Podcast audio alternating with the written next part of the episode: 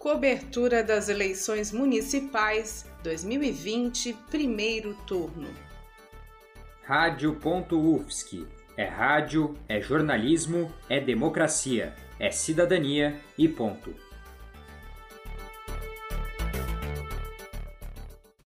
Administrador público formado pela UDESC ESAG e pós-graduando em gestão pública, Pedro de Assis Silvestre, o Pedrão, do PL de Santa Catarina, foi eleito vereador em 2012, com apenas um voto de diferença.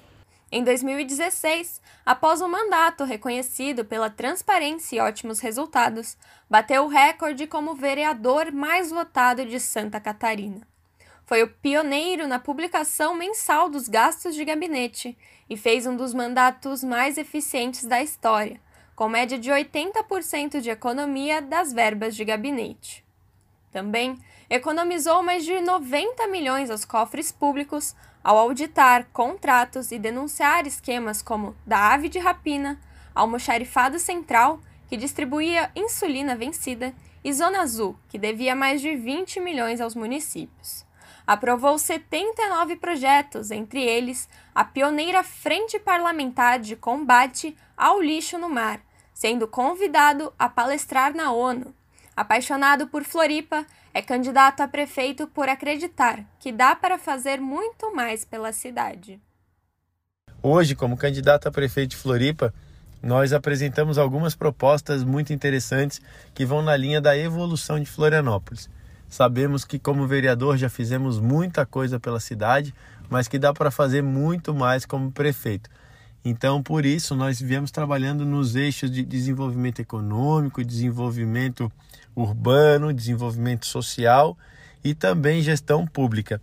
Nós temos a possibilidade de transformar Floripa na melhor cidade do mundo, porque a mais bonita já é.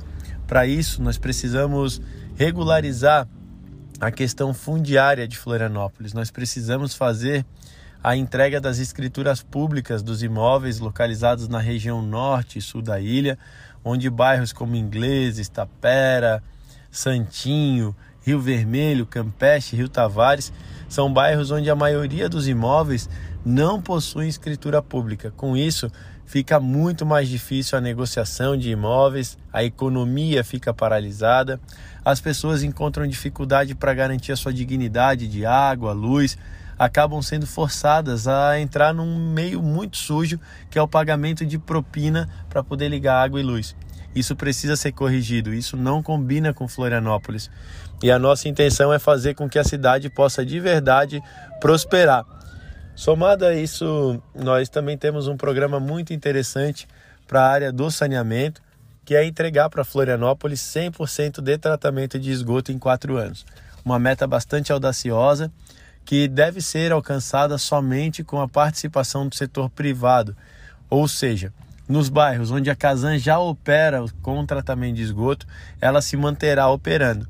Porém, nós vamos cobrar a eficiência máxima. Caso contrário, encaminharemos a ruptura do contrato. Nos bairros onde a Casan ainda não opera, nós vamos abrir licitação, abrir concorrência para que novas empresas possam trabalhar o sistema descentralizado.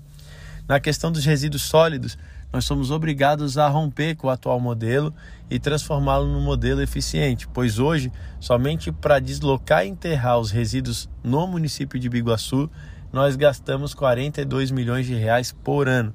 Ou seja, é muito dinheiro que sai do cofre público, que sai do contribuinte e vai literalmente para o lixo.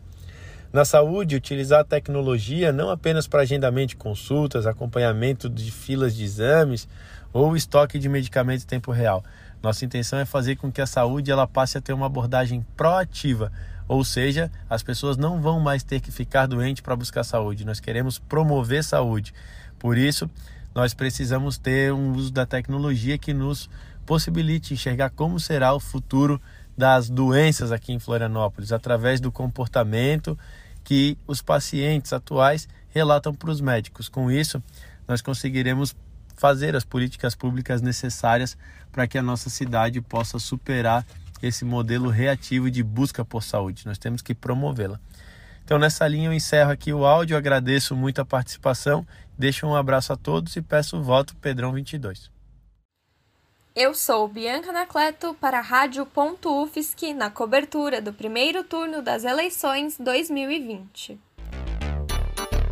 Cobertura das eleições municipais 2020, primeiro turno. Coordenação técnica de Roque Bezerra e Peter Lobo. Edição técnica de Bárbara Juste, Luiz Davi Padilha, André Bassani e Luana Consoli. Produtor-chefe Gabriel Oliveira. Editora-chefe Pamela Andressa, com a orientação da professora Valci Zuculoto. Rádio.UFSC. É rádio, é jornalismo, é democracia, é cidadania e ponto.